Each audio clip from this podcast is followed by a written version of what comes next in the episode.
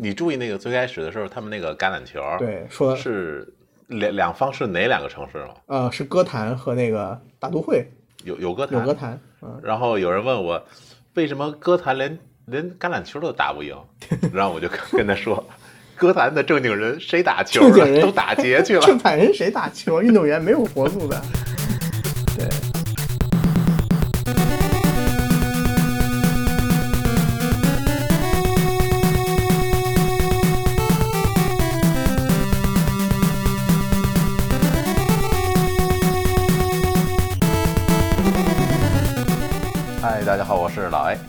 是刚刚录完另外一个电台的大力。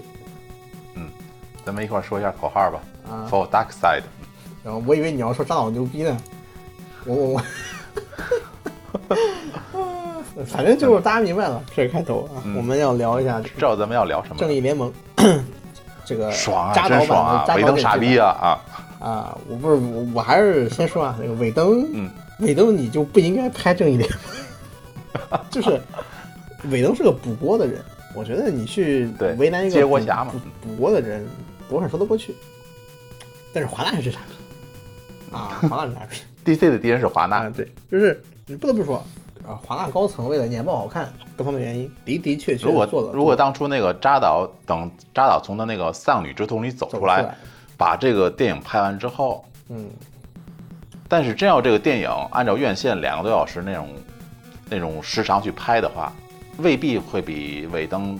拍的好多少，因为也是要删减大量内容。嗯，没有，这实际上是添加了大量内容。这个我们一样一样说吧，就是在反正今年三月十八号，扎导版的这个《正义联盟》啊，终于这个上上映了 HBO Max，然后淘宝哦耶对，网上有资源啊，大家想怎么看怎么看。啊，嗯是这样的。然后这个 A 老师也是去看，然后我本来也想自己看，结果前些日子刚好加到了一个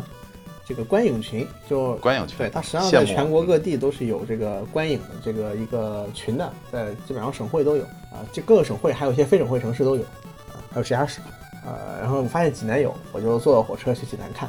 是所以说实际上就是体验了一下线下的一个观影，大家实际上是包了一感受那个气氛对包了一个私人影院，然后大家见面都会发一张票啊，说是这个扎导版这个国内所有国内线下观影纪念票济南站啊，一张票是旁边下面你的你的 ID 啊，设计感设计的也非常好，周末一天一场办两场，差不多有五十个人来啊，多了也就很多人后来都没赶上嘛，因为他那个场地太小了，实际上就是个私人影院啊，但是。说实话，这个一群人聚在一起的，能在一个类似电影的环境里，呃，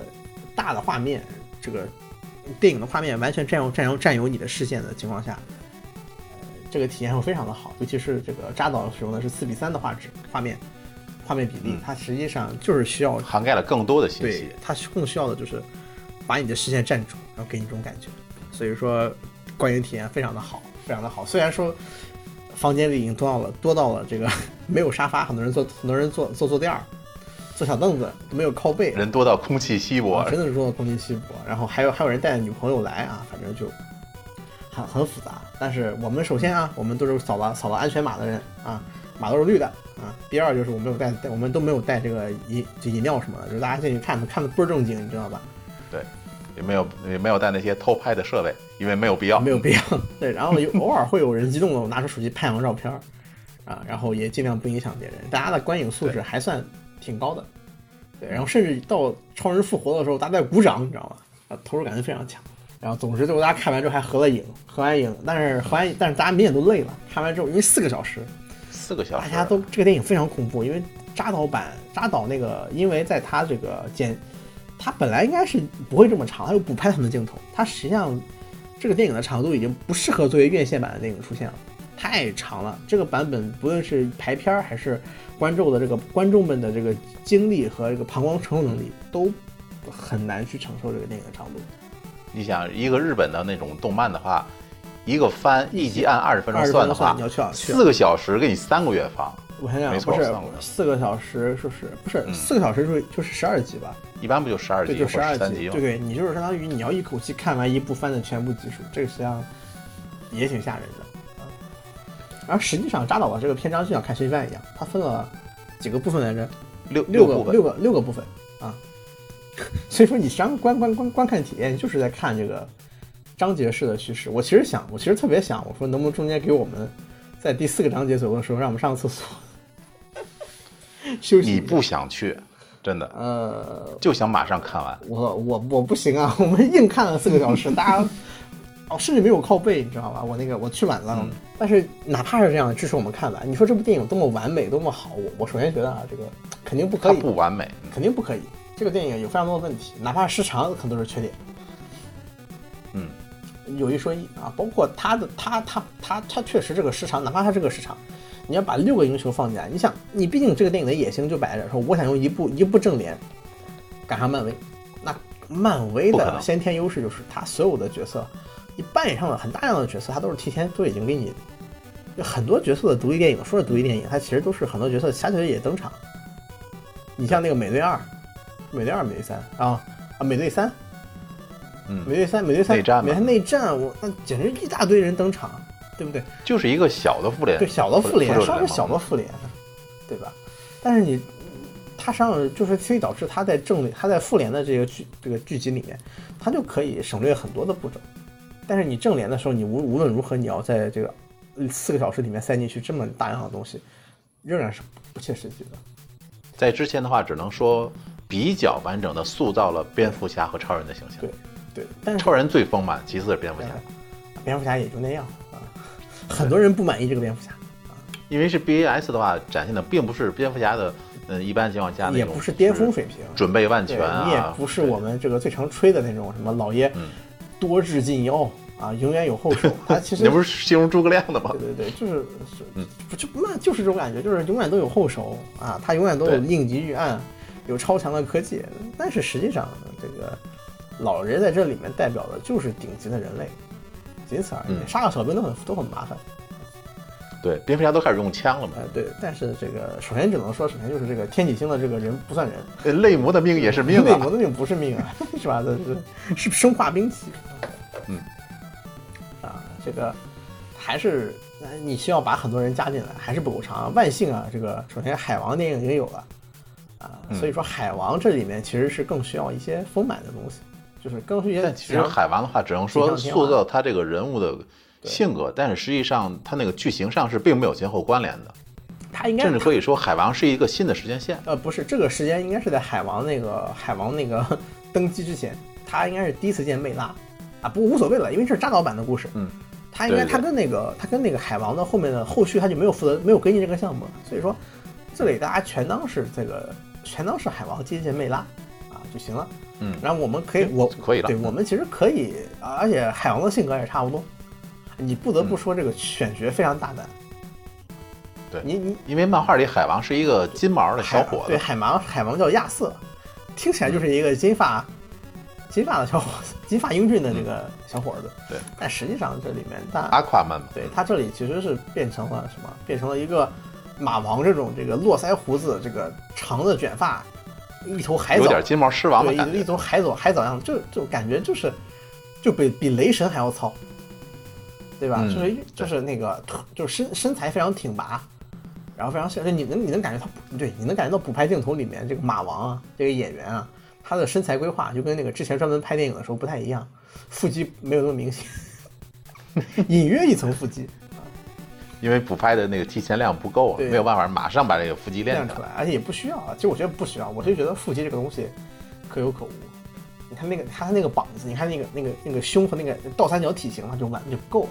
你说魅拉和海王谁大不好说，你确确实不好说，但是应该都没有都没有美国队长大，扯远了。就是我们就先说完，基本上我先提一下海王吧，先几个角色单独说一说。这个这个，我们先说角色吧。就海王这个角色，他里面他一开始扮演的是那种桀骜不驯的金毛狮王那种感觉，对我管你鸟事对，儿，或就关我鸟事，我亚特兰蒂斯跟我没关系啊对我是混血人。亚特兰斯跟我没有关系，然后地球跟我也没关系，我爱咋咋，嗯，对不对？对你你多少钱给钱是吧？哎，给钱好，请，哎，但是该干的事我不干，啊，你知道我是谁没有用，哎呀，这我就他是那种就是，其实我觉得叛逆感很强的一个角色，其实很强就，很强，就你让我干我不想干的，我他很善良啊，我就是我就包括海王那个救人那一段。拍的质感就嗯就是在之前那些铺这之前那些铺垫之下，海王救人的就是感觉海王是个面冷心热的一个，这看着看起来是个大叔，其实是个面冷心热的大男孩，嗯，对吧？他实际上就是是听到了那个无线电，啊，游过去游过去把人扛过来了，说就把人扛下来，啪一巴掌跟扔扔条咸鱼一样扔到桌子上，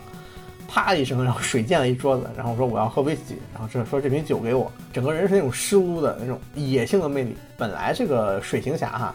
他就是水中超人，他除了会养鱼，技能跟超人没什么区别，呃，大部分他还可以和鱼说啊，话对，，就养鱼嘛，啊，就没什么大区别。但是在电影里面，你一定要有更更特异化的描描述。本来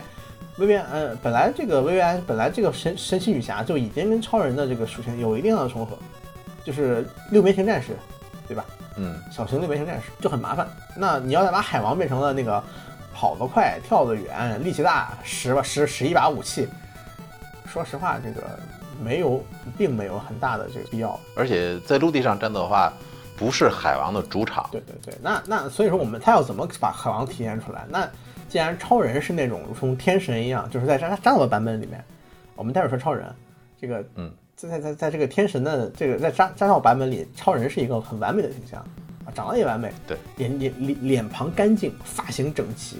衣服也是非常非常的整洁，然后下巴性感，下巴性感，胸毛都胸毛能从那个衣服里溢出来，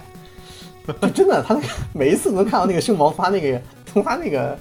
从他那个那个那个那个克星人内衣的缝里球衣的那缝里面溢出来，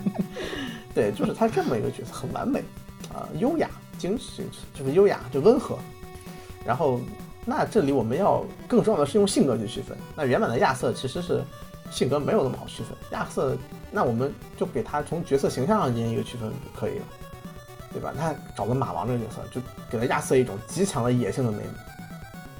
太野性了这个角色。什么叫马王啊？就是这个这个谁，这个海王的这个扮演者啊，哦，詹森马某，就是那个演那个马王卓格卡奥，就是他啊。嗯，然后他是他是权力游戏权力游戏里面的角色叫马王，所以大家看到他的时候，第一件事都是喊喊马王。主要这个角色的这个角色他他这个角色以前以前最早的时候，他是一个模特，你知道吧？他他脸上很干净、啊，他是后来开始后后来开始留胡子，留胡子之后这个角色我感觉是真活了。留了胡子留长发以后，这个角色就充满了野性。之前就是一个傻大憨粗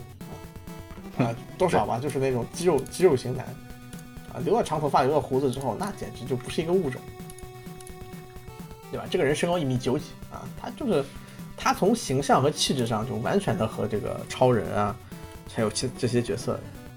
有一个异化有一个区有个区分开。然后再你想，他他在一个他在一个北欧的一个北欧东欧的一个很贫穷的地方。是吧？打鱼生存，然后资助这些人，然后迎着海浪喝着伏特加，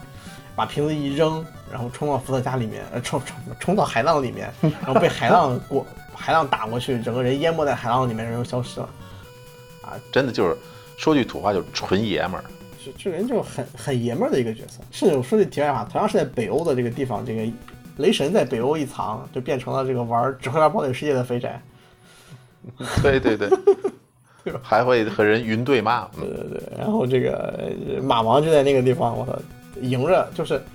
真的就是和和和浪，和和这个大浪涛和海浪对抗，这个是不得了。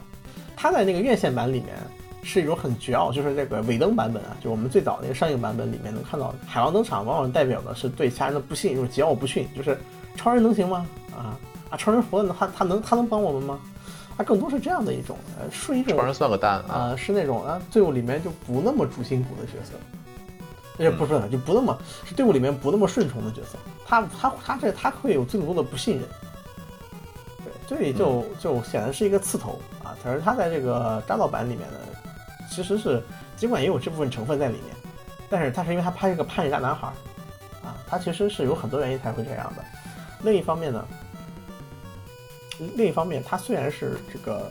做了这样的事情，但是他其实有有一些那种很很大哥哥的感觉的地方，比如说他跟那个闪电侠在聊天，当时那个维克托的父亲已经已经死掉了，然后啊，我们我们就剧透了啊，就维当时维克多非常心情非常沮丧，然后这个海王跟这个跟这个谁跟闪电侠在旁边两个人窃窃私语，说他该怎么办呀？他这个他现在非常悲伤，然后那个闪电侠就疯狂的吃东西。啊，然后一边吃东西一边回答说他想一个人独处一下，啊，然后，然后这个此时这个谁还是很担心，他说我们要求一个失去了父亲的孩子做去做这样的事情，他当时是让钢骨去入侵那个母盒吗？我们是不是做的太过了？他其实很有人情味儿。对，非常有人情味儿。包括他跟闪电侠说，我不是他们有一段是乔，他们有一段是要这个扛着 扛扛着超人的尸尸体去那个去那个去复活超人，复活超人嘛，他们要伪装进去，然后那个谁负责开车，那个对巴里埃伦，闪电侠还问你我这衣服怎么样？说说我这我这个帽子戴哪一个会比较好呀？然后先戴了戴了一个很傻的，戴了这个配套的帽子，戴的特别整齐，嗯特别假。然后他我说肯定不是 Plan A，然后他戴了第二个黑色帽子，跟你完全不搭。对，再让我再看上一个，上一个完了上一个吧。对，就这些很逗的，包括当然我觉得海王里面演挺弱的，基本上很多时候都属于那种这个副坦、副副坦，对对对，有点尴尬，就是就是第二梯队的吧。就是他能做的事情不够多，他最后他是第一个抢人头的人，就上来最后那个荒原狼啊，第一个第一个捅荒原狼就是他，下手可他妈狠了。这个角色跟跟那个海王电影里的海王有一定区别，但是这里海王电影里也算是不成熟，对海王电影里面的海王就是另外一个故事了，他跟梅拉的传奇冒险故事。海王就说到这刚儿。刚说到这里，我们说薇安吧，我们说女侠，我什么？戴安娜？戴安娜啊，对，不好意思，不好意思，戴安娜，戴安娜，戴安娜，薇安是谁呀、没事没事。这我们重新删掉，说戴安娜。嗯，神女侠，神女侠感觉这个剧里面，她就，她其实因为她已经有有有三部，啊不是三部，有两部个人剧集了，有两部有有两部这个电影了。其实她其实神奇女侠和神奇女侠一九八四，对她其实有两部这个神女侠的电影了，其实就没有什么必要去去去刻画她，可是她仍然留了篇幅给她，因为。一九八四和这个第一部神女侠其实都是跟现在神女侠比更为更为年轻的时代，嗯，啊，加上 BVS 啊，BVS 里面是女侠相当于就露个露个脸嘛，就是对，实际上这个戴戴安娜其实在前两部里面都有非常明显的这个进化和蜕变，在这个院线版里面呢，这个呃，在不是院线版，在这个在这个扎导版里面，它本来就是在这个院线版里面也是设计了很多他和蝙蝠侠的感情戏的，或者说隐隐含的感情戏的，就是两个人都好有点小暧昧，毕竟在有些漫画里，对对对蝙蝠侠和戴安娜是有的这段感情的。对对对，但我觉得这里就是多少，但是这个暧昧不是很明显。但是你你你你你你换算到这个什么里头的话，就你换算在这个这个正脸里面，其实是非常明显的剧情。但是你前一部里面，因为这个你在院线版里尾灯那尾灯版里的这个故事里，其实这个很就是其实这个一个很轻快的气氛，所以这种暧昧反而显得不够不够清晰。嗯，但是你在这个扎导版里面，两个人暧昧其中的一个字儿，就那一一小段，就是两个人互相摸一下手，不小心摸了对方的手，两个人两个人就像这个十八岁的女孩少男少女一样，啊，啪的一下手弹开了，啊，这这这一小段就特别明显，就是戴安娜其实就像个未亡人一样，对吧？他不不不不夸张不，夸张还是还是不是，就他其实不像不像，虽然本质确就是实是他实际上一直在思念那个男孩，思念的那个对那个史史蒂夫史，蒂夫，他看到他看到那一架这个蝙蝠侠 蝙蝠侠改造过的飞船以后，他说：“嗯，我认识一个人，他肯定很想开它。但是我们不是伟恩工业最好的技师也开不起”来。对对对，但是这这里这里其实特别有意思，这个心思，这个东西我想，你你喜欢一个人的时候，你有什么样的感受？就是你看到一个好玩的东西，你会反应过来嗯他喜欢这个东西。对，这里这里我觉得特别的有那个味道，就是神奇女侠，她那一瞬间你能感觉到她在深深的思念着史蒂夫，哪怕这么多年过去了，你你看到一个她可能喜欢的东西的时候，你会第一时间反应过来，啊，她她是不是喜欢这个？这这对我的打动是是非常非常高，就是他因为所有的人物的人物的情感啊，哪怕是闪电侠，所有人人物情感都用一些很深的方式去处理，所有人的情绪表达都没有那么明显的情况下，每个人的每一个行为、每一句台词才显得更更有价值，而不是说烂话。嗯，对，这也就是四个小时版本的第二个问题，就是除了篇幅过长以外，这个片子太闷了，太沉了，所有人的情感都像是炙热的黑又又看不到的液体一样，很沉重、很粘稠那种感觉。对，然后你你包括你去看到那个神奇女侠在结束这个故事里，在结束了这段对白没有多久，他们就他去找钢骨嘛，钢骨叫叫史东，维克多维克多史东，他一搜这个就是就是就他查到自己有人在搜自己了嘛，就反向就反向 A 了过去，然后说你在哪里见我？然后见面之后，这个神奇女侠对他说了这么多话，那史东说史东他在想试图开导史东，呃，先开开始开试图开导开导维克托冈古，然后他说自己曾经也失去了很重要的人，然后自己也无法走出来，可我现在选择慢慢的走出来。这里其实留了非常非常可以说的事情，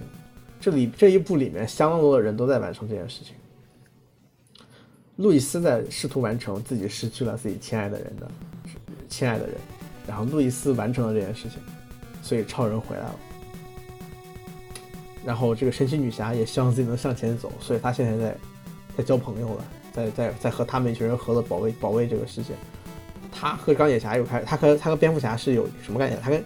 而他又跟蝙蝠侠有一些暧昧的地方，这实际上也对他未来的，或者说有一些不经意的小触碰，这些东西其实是很有可能给他未来的感情打一些阳光进来的。这这些其实都是那种亲人逝去之后你要做什么。这里面有几个人失去了亲人，这个是吧？这戴安娜是戴安娜，戴安娜失去了亲人，超人失去了父亲，蝙蝠侠蝙蝙蝠侠失去了红头罩，但是这里并没有体现啊，但是。这里都引线，因为 BVS 里暗示了失掉失掉罗宾，然后失掉了某一代罗宾，然后这个在这个最后小丑的时候疯狂暗疯狂的拿这个事刺激他，说失去了一个养子啊。当然这个我觉得，就每每个人在失去一些东西之后都有所改变，这是特别有意思的一个点。而扎导在他拍摄这个电影的期间。他确确实实的失去了自己的女儿，你难免想象不到这个事情它是有什么东西在里面的。对，我们再捋一遍：路易斯他失去了超人，他一蹶不振，他永远走不出去。他最后终于选择走出去的一瞬间，神明给了他一个礼物，他的他的他的爱人回来了，回来了。这实际上是一种很美好、美好的欺骗，这是一种非常具有这个戏剧效果的一个巧合。嗯，救赎吧，救赎，对。然后超人也变了，啊，不是这个超超人失去他的父亲，然后他失去了自己。呃，没有没有 没有没有，他他就为了是人们，他是那个被失去的人啊。他他他他的父亲也有，他最后那一刻，他们超人超人复活的那一刻，能看到那那那那张那个照片，啪的人掉到水里面，那他的父亲的照片，死与新生。嗯，啊，死与新生。就是就是就是就是你你的就是这就是孩子去世了以后，你会把你他的合照放到他的手里。我相信扎导也经历了这样的一件事情，嗯，所以说他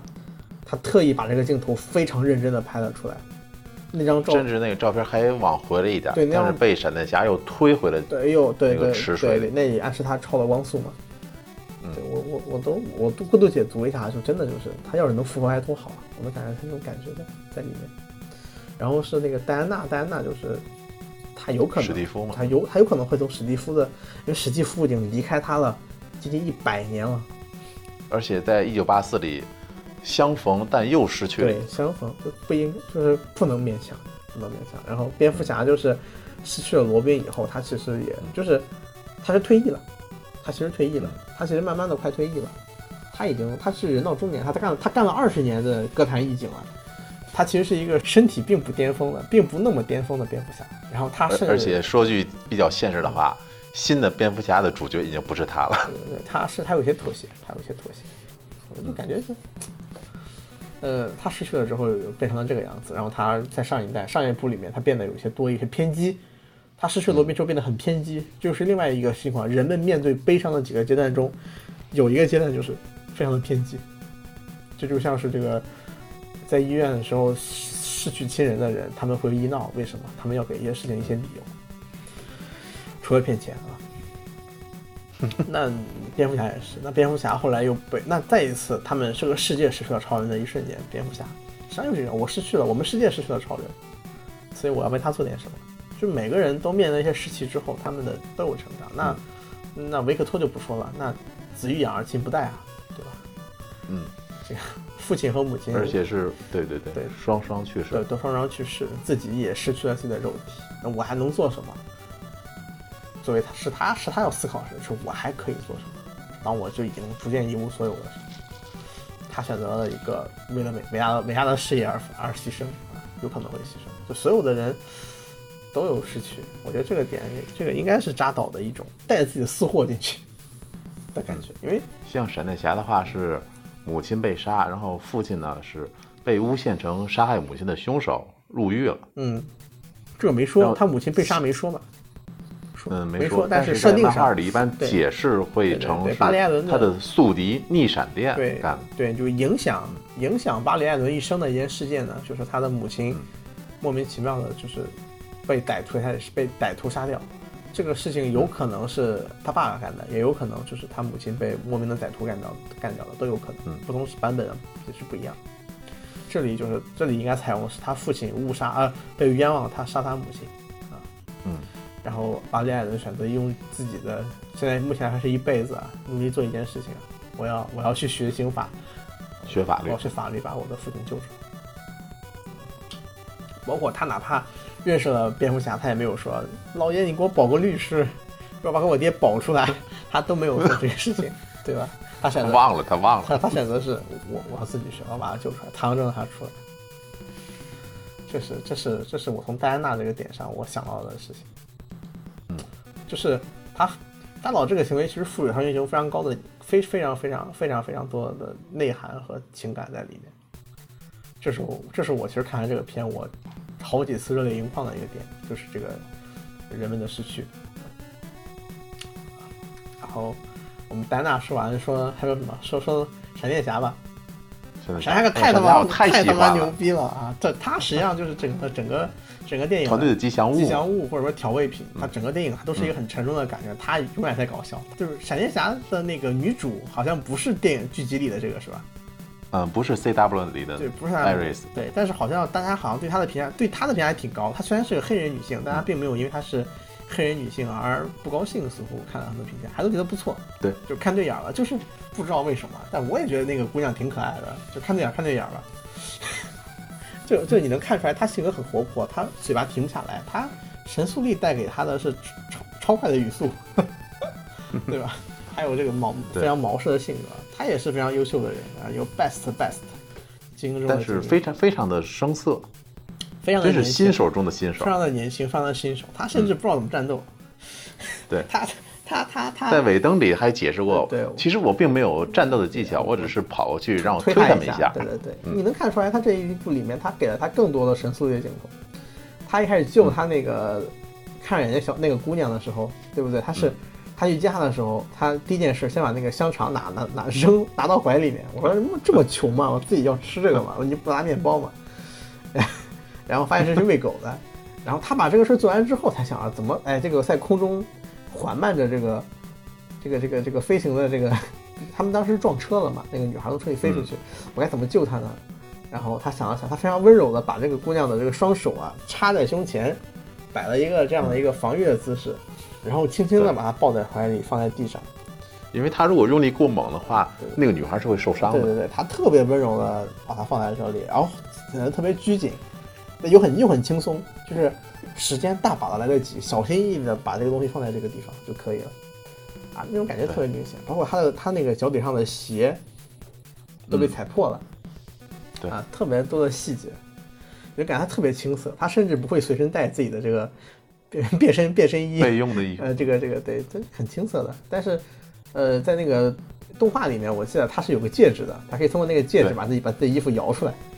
啊。然后再用神速力瞬间的把衣服把把衣服穿上，对，这里并没有做到这个东西，但也没有必要。呃，这是这是这是他，但是你会发现，这里要说一下，其实有个很有意思的点，你看，很多人吐槽这个扎导的这个慢动作用太多了，我觉得这个很可能就是在说这个这个这个神速力这里 确实慢动作非常多，因为它实际上是为了体现那个速度的差异感，它就而不同的。电影导演和电影，他们选择了不同的表达这个超跑者这个概念的这个这个这个力量的这个感觉。比如说快银，你想说快银？对，你看快银，它展现自己速度是什么？也是慢动作，但是快银那里展现的是什么？是那个一首歌，然后非常的轻快，那就是不同的声音，就是耳机内的世界、耳机外的世界的差异，让快银就是感觉快银会在这个过程中做很多手脚。就比如说他会去吃一口那个东西、啊，吃一口那个蘸料啊什么的，他用那尝一下，喝点喝点饮，料。他是非常流畅的展现了这个人的速度。嗯，但是这个闪电侠，闪电侠他是非常非常的撕裂感，他的速度非常的撕裂感。就是画面一闪，电光噼里啪啦，他已经到了另外一个地方，你只能看到一个撕裂的影子。对，然后在慢动作的时候呢，他呃，在进入他自己的视角的时候，他的那个神速力是非常缓慢的，在一步一步一个动作。他更刻他刻画的是那些细微的什么跑步的姿势呀，他跑步姿势特别的有有有。前后摆臂摆的那个幅度很大。很，大，然后手是完全放松的，然后这个电光啊，他把包括跑的时候那种艰难感，就那种就是快银的速度是有限的，快银速度最快就那么快了，超音速吧，快银是嗯，这个我没这写个快银我记得设定就没那么快，嗯，而是反观你看这个巴里艾伦这里，就是他的速度，他他他在跑的时候非常痛苦的，因为他可以不断加速，只要他有足够的意志，他可以不断的加速，这超到超超光速为止，这是，所以他的目的就他的目标是跑得越来越快，越来越快，越来越快，所以他必然是要给他的，他并不像别人说把手捂捂出一个残影一样，他没有，就你看没看过《超人特工队》？嗯，超人特工队里面那个小儿子，那个大儿子，大儿子不是一个跑特别快的吗？对对吧？他是那他怎么表现的？他就是腿摆的跟排腿腿部的是残影，对吧？对吧？然后出拳也特别快，那那是个动画片儿，动画片儿，对对对。但是他这里选就不一样的表达方式。对，然后大家其实上在前半段的时候就感觉他战斗也不明白，他甚至在那个第一场打黄羊的戏里面，他负责干嘛？他负责这个这边走，这边走啊，对 就是他团队辅助对，他当时不是一群人要把那个、嗯把那个被抓的这个被抓的人们引引导出这个建筑物嘛？他嗯他当时被说你把他们送出去，他当时怎么描述来着？呃怎么怎么刻画这个行为来着？哎，老师你说，他就真的是把他们送出去。对对对，就是他一般来说，闪电侠应该是挨个把人背出去，对对对用最快速度背走。对他他但他也是因为非常年轻嘛，可能也是经验不足，他就是在护送他给大家指路，跟那个班主任老师一样，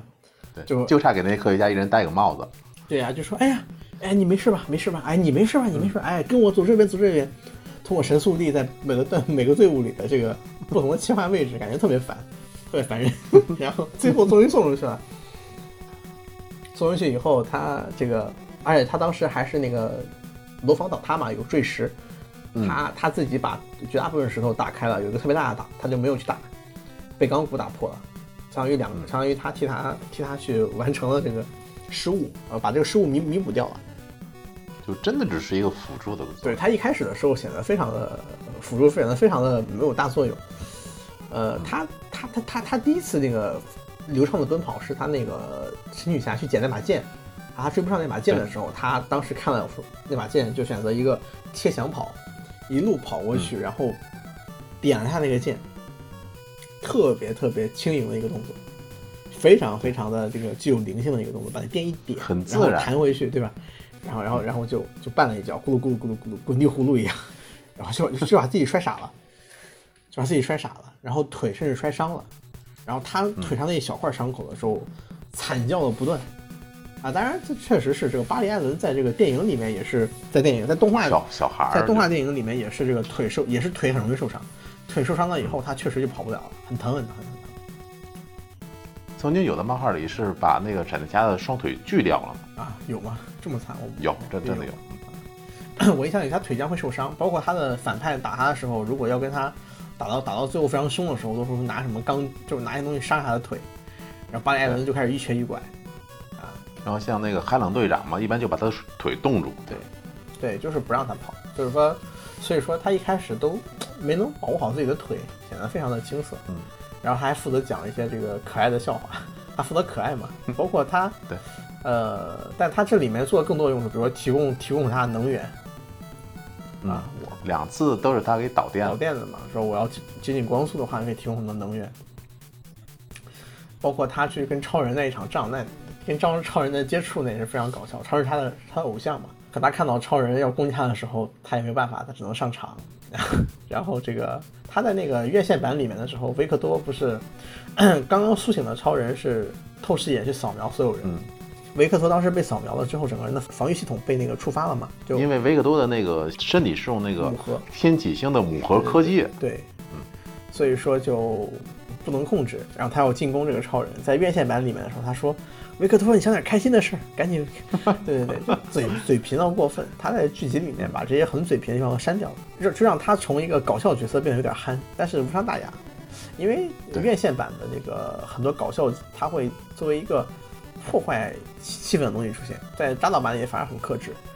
但是他有一个镜头留的特别好，就是当他进入这个自己的神速力空间的时候，他去冲向超人。当然，超人是一手捏一个人，嗯，一一手一手海王，一手捏女侠，一手对，然后胸然后胸前还被钢骨推着，，然后完全不费力，但是已经嗯已经身上已经没有什么地方可以这个发力了，别说奇怪的话对，对，然后发力还有的是方法嗯。用臀部啊，然后这个、这个时候，这个巴里艾伦想绕后啊，做点事情。他绕到边上的时候，这个院线版也有啊。他发就本来在他的世界里，所有世界都是接近静止的，对吧？对所有世界都是缓慢移动到这个不不仔细看都不会动的程度。结果在这个时候，他发现超人突然眼睛动了，然后眼球动了一下眼球动了，他看他，我我我我在 用膀胱扫了他一下对，，用用用用眼角的膀胱扫了他一下，然后开始转头，这个事就很恐怖。这个是这个是你在院线版看的时候，你觉得很搞笑，嗯，但是他通过扎导板的时候，整个整个气氛是更沉重的。所有人对于复活超人都是，你不知道自己复活的神还是恶魔，非常的害怕。在这个气氛下，你你巴里艾伦进入自己的神速神速力领域，然后发现他居然动了，这个事情有时候你居然踏入了我的领域对对，这个事情就是一种极强的安全感的摧毁，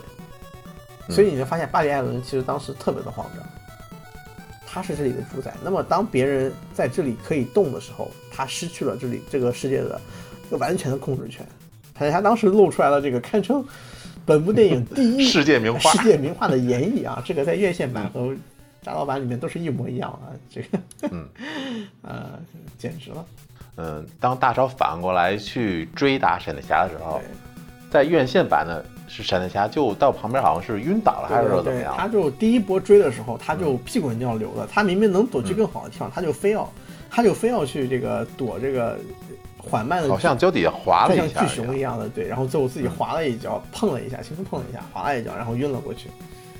但是在扎导剪辑版的时候里面，他在旁边还保持着理智，就像一个小孩一样，伸手停停，你不要打了，你不要打了，就是像超超人那种，就是相当于服软啊，了，就说你别打，你别打，就伸出手来挡着自己的脸，服了服了，嗯。别过来，别过来。然后超人当时就那种嗯，坑也犹豫就，他就那种特别冷，或者说特别的迷茫的状态，他其实还没有醒过来那种感觉，就是一切都是懵懂的，他就凭着本能在一样在在在跟他们对抗，这个人只是快，并没有对我做出攻击什么的他什么也。没做，所以超人当时就看着他的时候缓在缓慢的思考，我要我要我是我要揍他一顿还是怎么着，然后他就立马被别人失去了呃吸引过去的注意力，嗯，对，然后那个后面就是他跑出去，这个要去挡，后面有一个这个葫葫芦娃救爷爷的行为，就是超人先是就是第一波是超人在朝着这个蝙蝠侠走嘛，第第一个出来拦的是这个、是这个闪电侠，背后是过来想要拦他的这个阿瑟，就是这个水嗯海王海王，然后超人一个侧身发现闪电侠发现自己就是。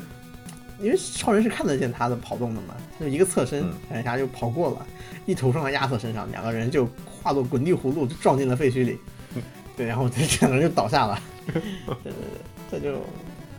然后这很搞笑。然后等这场危机过去以后呢，闪闪电侠非常抱歉的对海王说 I'm so I'm so so sorry 海王当时就，海王相当于什么都没干，就挨顿揍啊，连超人一句一下都没摸到，他还就对，然后：“就好像那个虚锦江冲你指着，对嗯，你小子，啊对，就那个虚拟江指着你，就那种海王就指了他一下啊，说你看看你在干什么啊？啊，你这么坑我，就很下去，I'm so sorry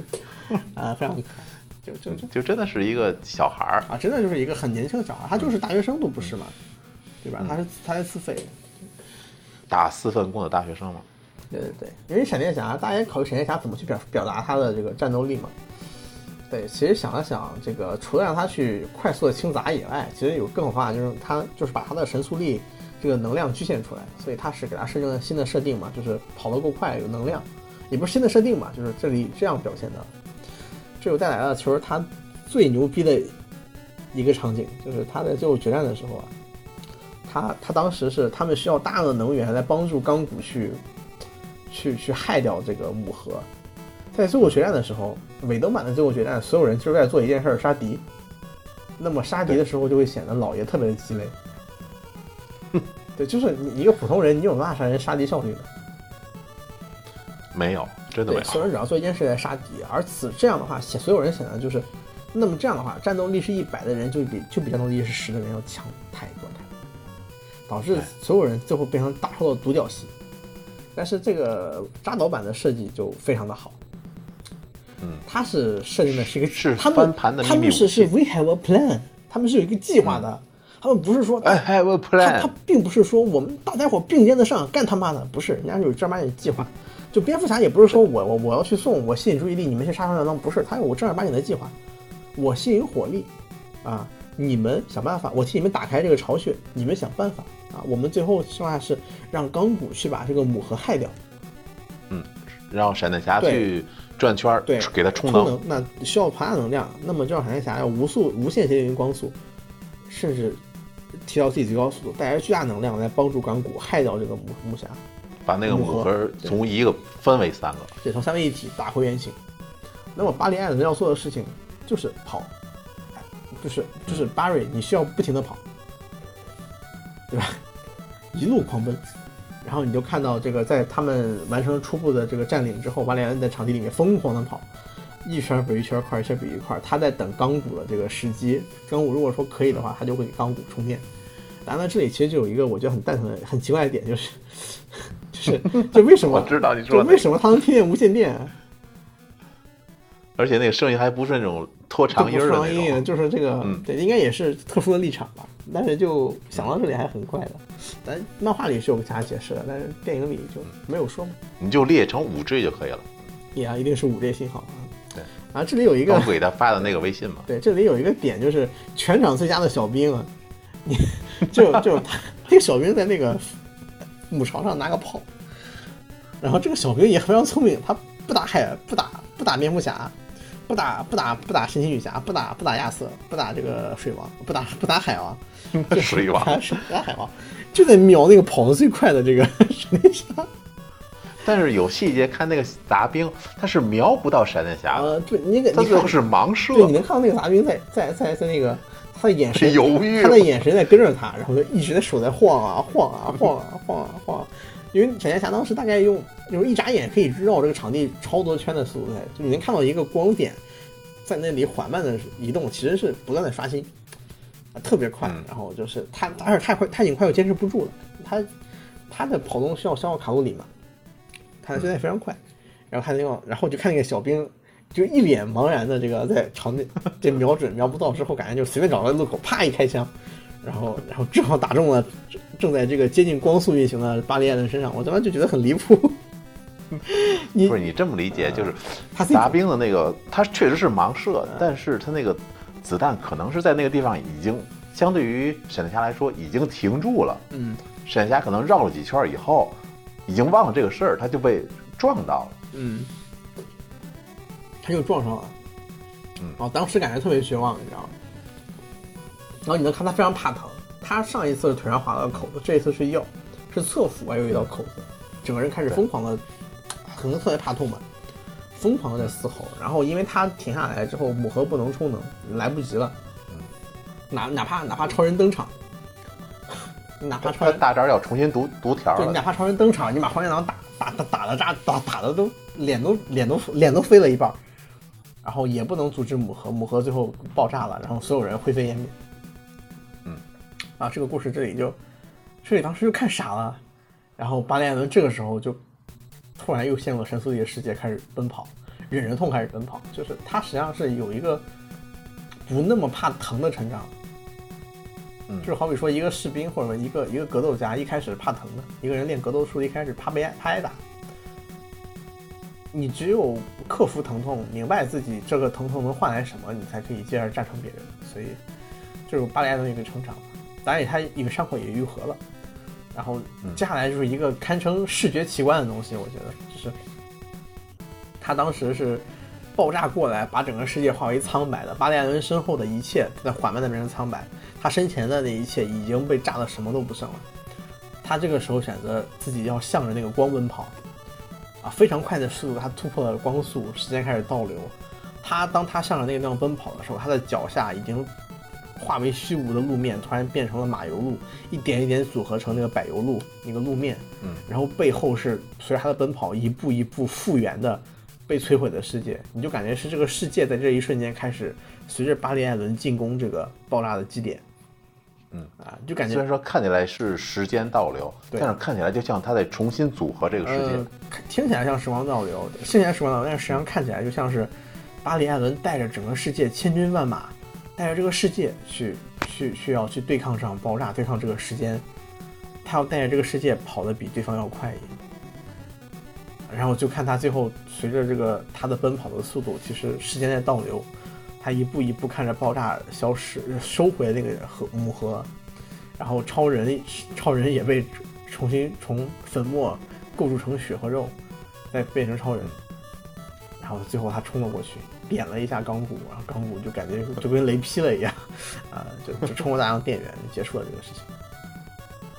就他就结束了，就结束了母盒的这个三位一体，啊，这个其实就是特别好，它你这个比起来在那个院线版里面，什么玩意儿啊？原线版我记得就是超人过来和钢骨用蛮力把三个母盒分开。不是不是，我要说的是那个在院线版里面，超人和这个闪电侠他们俩在一起这个比赛是救人比赛救人，那个那个太无聊了那个太弱智了。我觉得你作为彩蛋可以，那个很好玩，确实很好玩。就是、就是他们两个人在互相这个说我们俩比谁救的多啊，说这个时候你还要比赛，然后那个闪电侠推车推了个车，一路把这个把一把一车人救走了。我转头一看，超人扛重楼路过，这太弱智了。你你还想把闪电侠贬低到什么程对，度对？就是对你你说你、你们那儿的超速者快银已经已经让子弹打死了。对吧？就是对吧？那你说，你说你跑的没有超超能超人一样快，超人还能在你的时间线里面打架，你甚至这个没有力气，超人能干的事你都干不了，你能超人能干你的事情，你你就是个酱油，就太糟糕了这个感觉。你不能说扎导他是他是正儿八经在思考每个角色他能做什么事情的，他是正儿八经在看过这个漫画的。对，然后反正我觉得就差不多，而且他他们好像还有那个挖坟那段是有段戏，对吧？他们一群人决定要复活这个超人超人，然后当时这个院线版里面还有这个戴安娜打了他一拳，打了这个蝙蝠侠一拳，蝙蝠侠说我们必须要需要他。然后当时他们一群人去挖坑的时候，是由钢骨和这个呃巴里艾伦在挖的。然后当时他们还在讨论这个，在在那扎导版里面，他们在讨论说这个神奇女侠喜不喜欢小鲜肉。然后另外一个人说，他都另外那个另外那个钢骨说，他都五千岁了，他看谁都是小鲜肉。啊，想起了某台某位嘉宾啊，没事，继续。嗯 你这个人开始攻击这个人的逆鳞了，太太畜生了。这是他的梦想、理想、愿望。好的，好的，好的，就是过生日要许愿的。对，你看这这一段，其实这这个玩笑反而是院线版没有的，它是扎导版才有的。那其那实际上，那为什么他反而扎导会放这段笑话呢？因为这个笑话其实是在说，钢骨和这个巴黎艾伦两个人是个孩子呀，是个十八岁的哦孩子。就是说他们俩其实都希望被神奇女侠喜啊，欢他就是十八，你十八岁的时候，你看到一个美艳大姐姐，你什么反应？你怕不是裤子都给戳穿了？嗯，冷静，冷静，冷静。冷冷静啊，就是你确实累了。就是两个十八岁的孩子，哪怕尤其是钢骨，钢骨在这个片里面的面部表情，我觉得可他妈绝了。尤其是钢骨，两个，跟华纳决裂了。尤其是钢骨，钢骨其实整个片里面是苦大仇深、自我厌恶对，恨天恨地恨自己，然后非常别扭的一个角色。他在他在这个时候都会开玩笑，展现他十八岁孩子的一面。什么十八岁孩子的一面？就是男孩子共同的话题是什么呀？肯定肯是女孩子啊。是开女孩子的玩笑啊，嗯对吧？啊，那一瞬间这两个人活灵活现的不得了。就那个闪电侠还好，闪电侠就这个屌样，他就是这个，这确实是个，他他他比较起来，跟其他人比起来，他没有那么苦大仇深，相对来说，他确实也是个乐观的人。但是钢骨不一样，钢骨在之前只笑过两次，一次是在回忆中，他妈妈为他辩护，说他篡改同学的成绩，他笑了。嗯第二个是他他胜利了，那都不算。第二个就是他给那个一对母子打了一打了十万美元，嗯，他笑了一下，转身走了。在他刚能能利用这个科技的力量以前，就这两个点，就这两个点。第三次就是这次是俩俩他们俩在挖超人的坟，啊，这两个人都 什么神速力都没用啊，一一手一手的往刨那个坑啊，这个这个时候开了这个玩笑，这个玩笑其实一瞬间就你能感觉到这个他们是不一样的。蝙蝠侠跟戴安娜，他们俩是一个时间点的人。布鲁斯韦恩，你看这一把头发都白了，四十多岁。你看他，你你说你想他他十多岁当蝙蝠侠，他二十当蝙蝠侠已经四十年了，四十多岁，头发都白了，是一个饱经风霜的、充满魅力的老男人啊，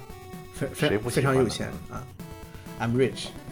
戴安戴戴安娜那不说了，戴安娜也是经历了，戴安娜在人类世界经历了一个世纪了。这个钢骨说他都五千多岁了啊，了，对，港股说五千多，我觉得他妈他这个人他他也不知道多少岁，你知道吧？他就随便编了个数，嗯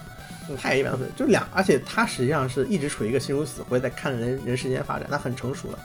这两个人是他们是是第一个阶段，是吧？是这个是这个家长的阶段，或者说是这个是这个组合里面冷静的领导者的阶段，有经验的前辈。嗯那第二个第二个梯度就是这个海王。啊，超人另算啊，超人在这里没什么互动啊，超人另算，超人超人老老大哥嘛，你看，超人是热恋中的这个新这个新婚男主人啊，这个他拥有了男人梦寐以求的一切，漂亮的妻子，房子有钱的，朋友，有钱的朋友，一条狗，玉米地，嗯，啊，然后自己强大又性感，处于人生的黄金阶段，所以说他对于他他对这一切事物有情绪也好，他他但他又能调整过来，啊，接下来一个判断就叛逆期的海王，海王是单独一个阶段，因为海王对对比自己小的钢骨和艾伦他是有还是比较照顾的，嗯，对吧？他他他会小小老弟嘛，对，他会跟巴里亚人聊，让港股这件事太残忍了。他他也会他也会因为被这个闪电侠这个冲了，然后 被闪电侠撞飞了，然后就是那种你小子你小子干了些什么啊？他是这么个发火，但是压抑住，对，就是哎，对他他是那个他是这么一个阶段，他在这个他在这个组合里面，对吧？最后这个阶段是这两个大小伙子，嗯啊，然后大小伙子。两两两个人趁着别人听不见，偷偷摸摸的开这个队里面最漂亮那个女人的这个略带一羞羞情色元素的玩笑，也不是最漂亮的唯唯一一个女性，那确实很漂亮啊。对，你可以理解成她就是世界上最美的女人啊，啊，没问题，Wonder Woman 嘛，是是 Wonder Woman，没错，神奇女侠的，对吧？你可以讲 Wonderful Woman 都可以了，对吧？对，所以说就是他这些细节让这些角色完全进入了另外一个走向，所有人都变得很立体、很鲜活啊。对，然后我们最后说，我们还说超人嘛，超人和路易斯一起说，啊，其实超人的话刻画的已经已经很好了。他前面扎扎扎导花了那么多细节去说，这一代里面依然给了超人一些东西。超人复活以后，他去换了身衣服，他这里选择的衣服也是黑超的衣服，就是一身黑色的超人衣服，从披风啊到这个一一个银色的 S，呃银色的 S，对，基本上身上只有黑白两色啊。这个这一身也是帅到爆炸。还有，他甚至做了一个超人，最后穿着这身衣服，超人去自己的那个储物间里挑了这身衣服，相当于是他去对，选一个皮肤对，选一个自己的皮肤，然后穿这个黑黑黑黑黑超人皮肤，然后出来以后直接飞上了空中，飞到飞到了这个对流层上平流层上方，就是直接能看到直视太阳的地方，然后整个身影面对太阳，张开双臂，那是一个十十字架一样的形状，啊，宗教感非常强，然后沐沐浴着太阳，其实可以理解成那个太那个超人是需要太阳的对，能量还得吸，收吸收太阳能啊，嗯预热一下。然后他再往后登场就是很有意思，就是蝙蝠侠在临走之前对那个谁说，蝙蝠侠在临走之前对这个对这个这个谁对他那个阿福说，阿福说，呃，超人一定会来的，你告诉他是该怎么做，啊，大概这个意思。然后阿福说，老爷你怎么确定他会来？然后老爷，然后那个是老老老爷说，信念，阿尔弗瑞德，信念是一种力量，相信他。然后就这个台词原版是没有的，是扎导版有的。尾灯里没有对，这个台词就充满了力量，充满了力量啊！超人也是，超人说他们他们让我复活，肯定是希望我做一件什么事情，而我现在不得不不去了，就就去找阿福。两个人其实都明白了对方是志同道合的朋友。蝙蝙蝙蝠侠这一整集都在为了超人超人的理想而奋斗。我们要团结起来保护地球，因为团结起来保护地球是超人在钢铁之躯里面就有的信念。他加入这些东西之后，所有超英雄里面这个正联的这个磨合感就就出来了。这电影拍的很精致，当然四个小时再不精致就麻烦了啊。那超人最后登场的时候也是啊逼格十足，荒原狼马上就要一刀斩了钢骨。当时神奇女侠跟为神奇女侠为了救那个那个这个海王两个人不小都被碎石压住了。钢骨当时在连接母核，没有没有没有任何的这个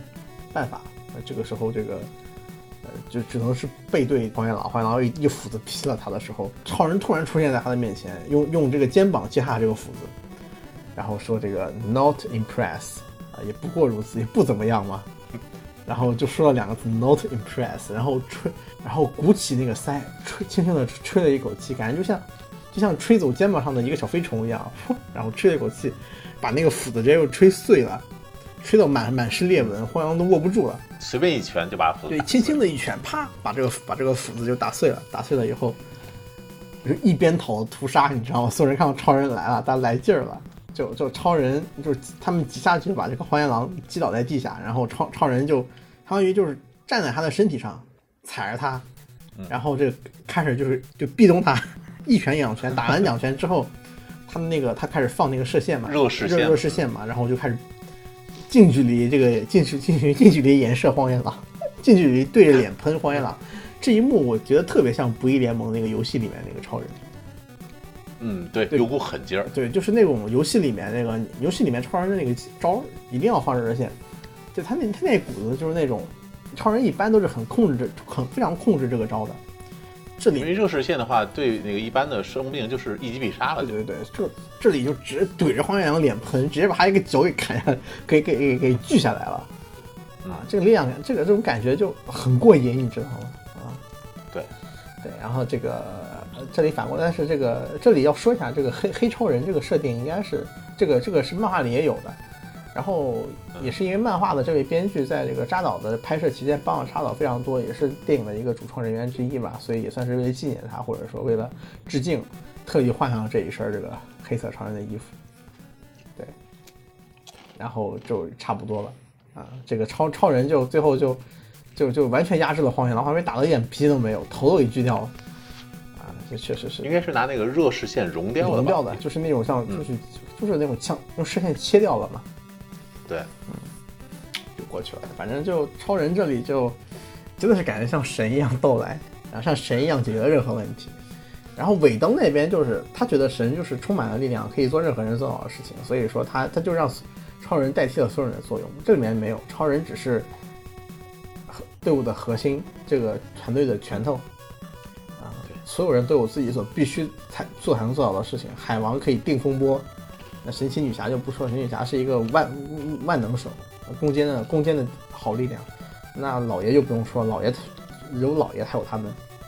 智商嘛对，团队智商。不用智商，他实际上是主心骨。这里面老人老爷其实有很多计划都是大家一起制定的，但老爷会在定一个目标，我们要怎么做，就是我们要不要去做。他更在意的，他他是会更冷静分析这个事情是或否的人，具体怎么做是所有大家一起去出力考虑的事情。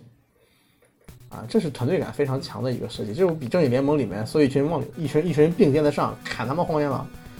他妈有意思的多。荒原狼经不住砍呀！你们那些什么人呀？你也不想想。我觉得院线版的话，他们对战荒原狼的时候，其实嗯就嗯，你可以说是打得很精彩，拳拳到肉，但是对吧？不够狠。对吧？五乃上将潘凤，然后你发现这个对对面是五虎上将加这个吕布，打个屁呀、对吧？能跑就不错了。所以说就就挺好，超人到这里，然后老爷我不是老爷没什么好说的，老爷就前面刚才都提了，就这样。啊但是可以说到我们说彩蛋，说彩蛋的时候再说这个，再说可以再说这个剧，我们可以再我们明天再说彩蛋吧。对，然后这个我正义的这个正正联的角色说完之后，我就最后说一下钢骨，我觉得钢骨就简直就是这部电的这部电影的主角。戏服，对，有可能是因为钢骨不太可能有个人聚集的原因，所以说这个因为他已经和华纳决裂，了。所以说扎导实际上就是夹带私货呀，在这个剧里给了他最多的戏份。你不得不说，钢骨这个 IP 真的是政治正确，赛博朋克，但是他烧钱，那政治正确呀，你还怕这个钱吗？政治正确，赛博朋克，然后这个概念也很好，你他妈这么好的 IP，你他妈不使，他妈决裂了，什么废物还了。就是但好像也是因为什么政治正确的事儿才决我忘裂的吧？我不知道这个，反正就觉得这个钢骨真的是个好 IP，你能感觉出这个电影一出，所有的人都能抗打起来。为什么？这个电影首先讲了钢骨的诞生，讲了钢骨的演变，这个甚至围绕的这个事，它也没有围绕钢骨的故事。这个钢骨的故事在新五十二的正义联盟中确实是这个样子的。钢骨的诞生融合了母核科技，某种意义上讲，钢骨很有港股确实是我们的二五仔，因为达克赛德借由港股得知了得了地球的存在。啊，当然了，他其实这个没有必要去这么设计，所以说他放弃了这段设计。港股是完完全全的清白之身，他相反，他还非常了解这些东西，因为他有一个科技的存在。同时，双面间谍，呃，就没有，他就不是间谍了，嗯，他不是间谍了，呃，他只是甚至是我方的间谍，嗯，然后他实际上是刻画了另外一个父子情，就是孩子我愿意为你牺牲，嗯，爸爸没有时间陪你，我不知道大大刀有没有时间陪他的女儿小秋，我仍然我仍然我仍然要怀疑他的这一段的剧情的设计，他这一段的剧情设计到底是不是在说他自己？他是不是没有空去陪他的女儿小秋，或者说他是不是说，孩子，我为了为了愿你付出一切，我想再把你带回来。你能感觉到这个他的父亲全程是充满了悲伤的，啊，对，特别的悲伤，很愧疚，很悲伤，嗯，感情浓郁到爆炸，我觉得真的是天时地，不说天时地利了，就是真的是赶上这个时候了。啊这个钢骨从一开始这个登场的时候，他一遮遮掩掩的，然后开始熟练用自己的能力，用了自己能力之后，他其实仍然不想为这个世界做什么，他很抗拒，但他其实又被塑造成了一些细节嘛，说他是一个热心肠的好人，实际上，然后很善良。很善良，然后一步一步跟他的父亲仿佛快要去和解的时候，他有一个很有那个很搞笑的一个点，就是他爸爸说，他他爹那个史东博士发现发现他们一群人是害进来的，就是自自己的这个当时他们是偷偷的去害进来之后，害进了实验室，说然后那个说这里什么泄露，所有人要清理，外星病毒，外星病毒、外星微生物嗯。然后史东博士说是假的，根本不存在的，不可能。我刚扫描完了，然后他他通过那个笔记本电脑，然后又重新把这个害掉的事关掉了，准备打开对讲机说大家回来。刚打对讲机，发现对面站着五个人，推着个棺材看着他，然后为首就是咬儿子。啊，博士立马开口说：“我觉得我弄错了，确实是有问题，大家千万不要进来啊！有种事千万不要，然后看着自己的儿子，一路他儿子一路目目不斜视，看都不看他爹，走了过去，然后转头回头给他爸点了点头，然后接着往前走。看这个闪电侠这动作，啊，对，闪电侠那种推这个推这个小车，这就其他人都是那个一脸冷酷啊，这闪电侠推了个推了个棺材，叉着腿都是猥琐叉着腿，就是偷水泥的，嗯，对，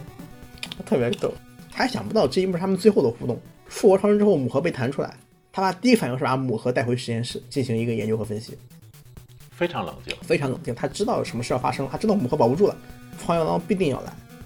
他到最后一刻，他选择的是冲到实验室里面，然后黄羊来还来不及跑了，就打开